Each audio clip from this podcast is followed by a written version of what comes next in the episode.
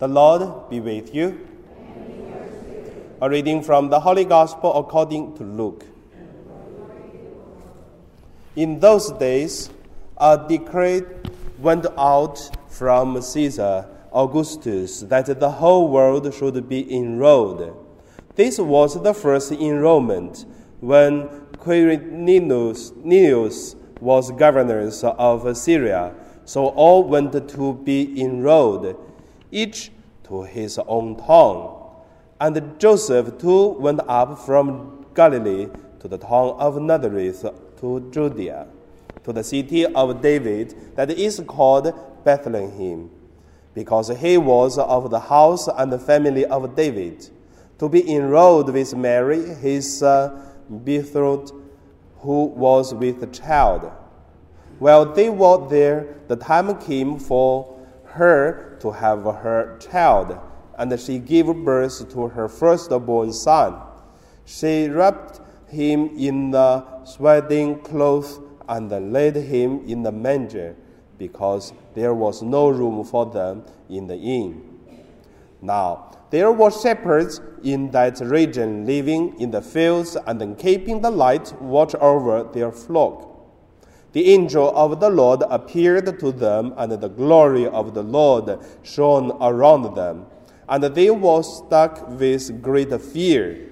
The angel said to them, Do not be afraid, for behold, I proclaim to you good news of great joy that will be for all the people. For today, in the city of David, a Savior has been born for you, who is Christ and the Lord. And this will be a sign for you. You will find an infant wrapped in swaddling clothes and laying in the manger. And suddenly, there was a multitude of the heavenly hosts with the angel, praising God and saying, Glory to God in the highest, and on earth peace to those on whom his favor rests. The Gospel of the Lord. So today it is a solemn night of uh, Christmas. Then my meditation, I would use uh, uh, original words from today's the Gospel. Glory to God in the highest, and on earth peace to those on whom his favor rests. It's long, but however, it is uh, glory to God on high and peace for the people on earth. So let's make a short. The first, let us look at uh, live in fears. Do you feel you live in fears? You say, No, Father, I'm not. I'm quite courage. I'm brave. But I tell you, after I finish the first point, you will believe that you live in fears. When you see people, how do you greeting others? How are you? Isn't it? What does it mean? How are you? Anything wrong? If nothing wrong, why you ask such things? How are you? You say you should say, ah, you looks good. That should be a way to greeting each other. Why you ask how are you means how's, how do you do? How is something going wrong or something good or bad having happened? Or in another way we say, how's your life nowadays? Do you greeting people in this way? It means, uh, yeah, before something happened, or maybe now is something happening, or maybe something going to be happen. That's why we ask, how is your life nowadays?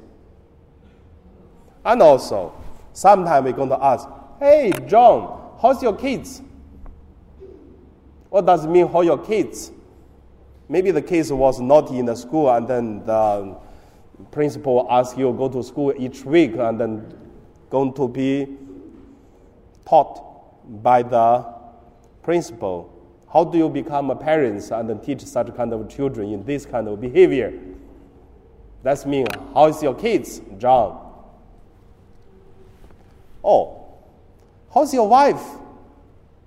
Or how's, how's your husband?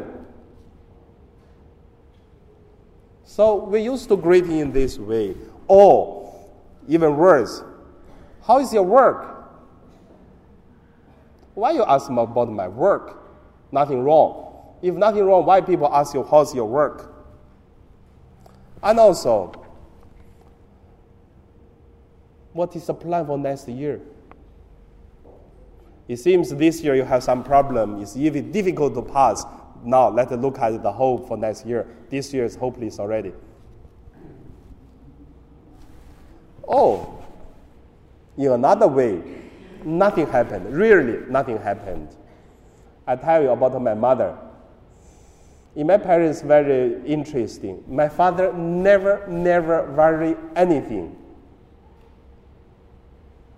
That's his uh, characters, which means have work to do, good. No work to do, okay. Good thing happened, no problem. Bad thing happened, what's the matter? Then my mother have to care many things and worry many things. That's why if you see my mother, you will see she's older than my parents, um, than my father. My father looks very young. Yeah, we look similar. However, I found very interesting for my mother's life. If something happened or going to be happened, she started to talk, she started to call me. I remember when I was in Philippines at that time, in Mindanao, have the flood. I was in Abra. My mother called me. Ah, I saw there is a flood. So how are you? I said, Mom, I'm in the north. The flood in the south. So it's too far. But yeah, that's mother. I mean, that's my mother. If nothing happened, my mother got more fears because she going to worry about why nothing happened. It must be something happened. So, how's your family life? How's your work? How's your children? How's your careers? We live in fear. I don't know whether you notice or not. Why? Because that's the result of uh, the sin, which is the people who are weak. In the beginning, we don't. Why we say that? If we go to look at the Genesis as the first chapter, when God created the human, and they are so happy, they eat whatever they want, they play with whatever the animals they are, even name them. And then until they have seen, suddenly they found, wow, I have didn't dress clothes feel naked. Why you feel naked? If we have no original sin, what would be happen? All of us, no any dress, was sitting here. Everyone, we are so happy. But today, how do we? So the fear is not the fear; it is uh, the result of uh, the life which is uh, broken. We have a broken life. So that is, uh, we live in fear. The second point I want to say, okay, before my second point, I ask you again, do you live in fear? You say no, okay, my first point, you didn't hear it. The second point, let us look at it is about peace and joy.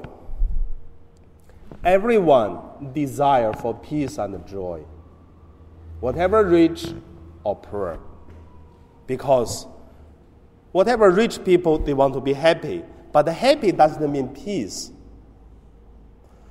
People live in peace in the way of uh, the tears still in the eye, but the inside here have peace. So that's the difference. Peace and uh, happy with, uh, no, not peace and happy. Happy and joy, that's the two different things. So how do we live in peace and joy? So, in three ways, I believe, quite simple. The first, we have uh, make a unity with God, which means uh, the Adam and Eve, they lose this unity with God. That is why they feel naked. They have to hide under the fig tree leaves. So, in unity with God means I love God, God love me. So I don't afraid of God. When we have sin, we afraid of God. Even there's no any signs to say We're going to die, we're going to see God soon. No, but there's no peace in heart. That is why first the thing is regret from the sins we have, repent from the behavior we have. And then we may find the peace and the joy. We have to make unity with God. That's the first. Second, it is uh, make unity with ourselves.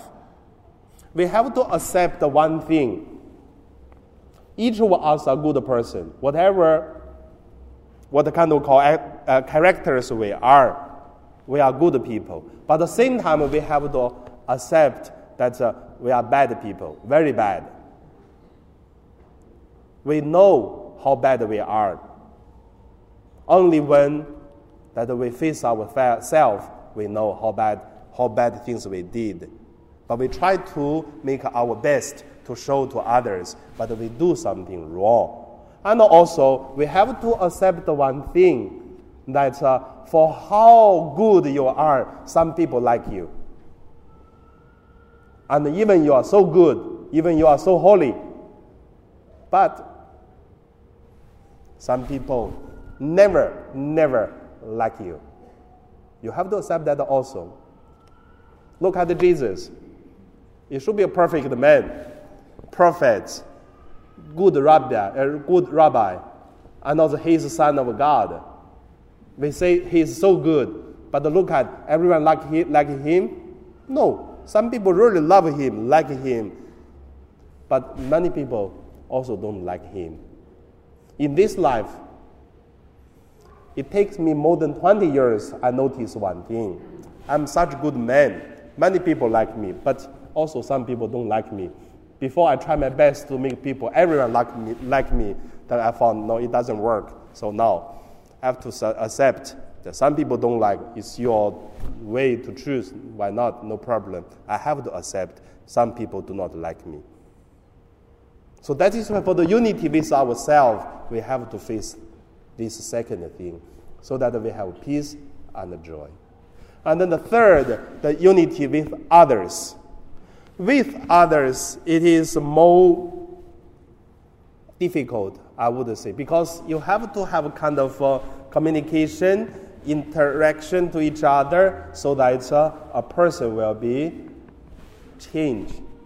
But uh, there is one secret for unit, united with others is we are so easy to forgive ourselves when we do something wrong. We know, okay, uh, others should forgive because of this reason, because of that reason. And then we easy because we give excuse for ourselves. But once if someone else did something wrong, we will say, how do you do this or how do you do that? And then we are not easy to forgive. For unity with others, I believe it is uh, use a different standard. If we did something wrong to others, do not uh, let it go easily. Change ourselves and then come to the first unity with God. And then when some others did something wrong to us, we have to say, yeah, they are not uh, doing wrong or doing bad things to us on purpose. It's not uh, really want to do it. And then that come to the third point unity with others. Then we will have peace and joy in our heart, in our soul. So I believe that's the second point peace and joy. And the third point, it is peace and joy night. It is uh, the holy night tonight. And then this uh, peace and joyful night, it is uh, totally described by these words Glory to God in the highest, and on earth peace to those on whom his favor rests. So, why we say this? Because this night we celebrate the newborn Jesus, and this Jesus will bring the unity between the human and God, and then the sins are forgiven. Whatever the original sin or whatever the things we did wrong, we are be forgiven. That is why He is uh, bringing the peace to us. And also, tonight is the starting of the peace. So, same tonight, we will start a new life because Jesus was born and the new hope started. So, we can get peace and joy because of this. That's why every year we celebrate uh, the Christmas, not because celebrate a feast day, but it is reminding us now we have to reborn again. We don't need to go to the reborn, um, what, how do you call that? Christ the uh, born again church or what kind of this kind of church we don't need. In the Catholic, we reborn each year. Why go to another church for reborn?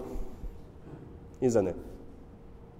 So each year, the Christmas day and also the Easter day, that is the day let us to be reborn each time. Christmas is for new birth. The Easter, it is for totally death and rise from the dead. It's much better life. So tonight is not only a peace and a joyful night, it is also a night for celebrations. That is why we gather together, we start to sing Gloria again. And also we should say, now we have chance to say Alleluia and to say glory to God. And then to say together as glory to God in the highest and on earth peace to those on whom his favor rests. So that is my sharing. Let each of us united together to get the peace and the joy. And our peace and the joy it will make God's glory on high. And now we pray.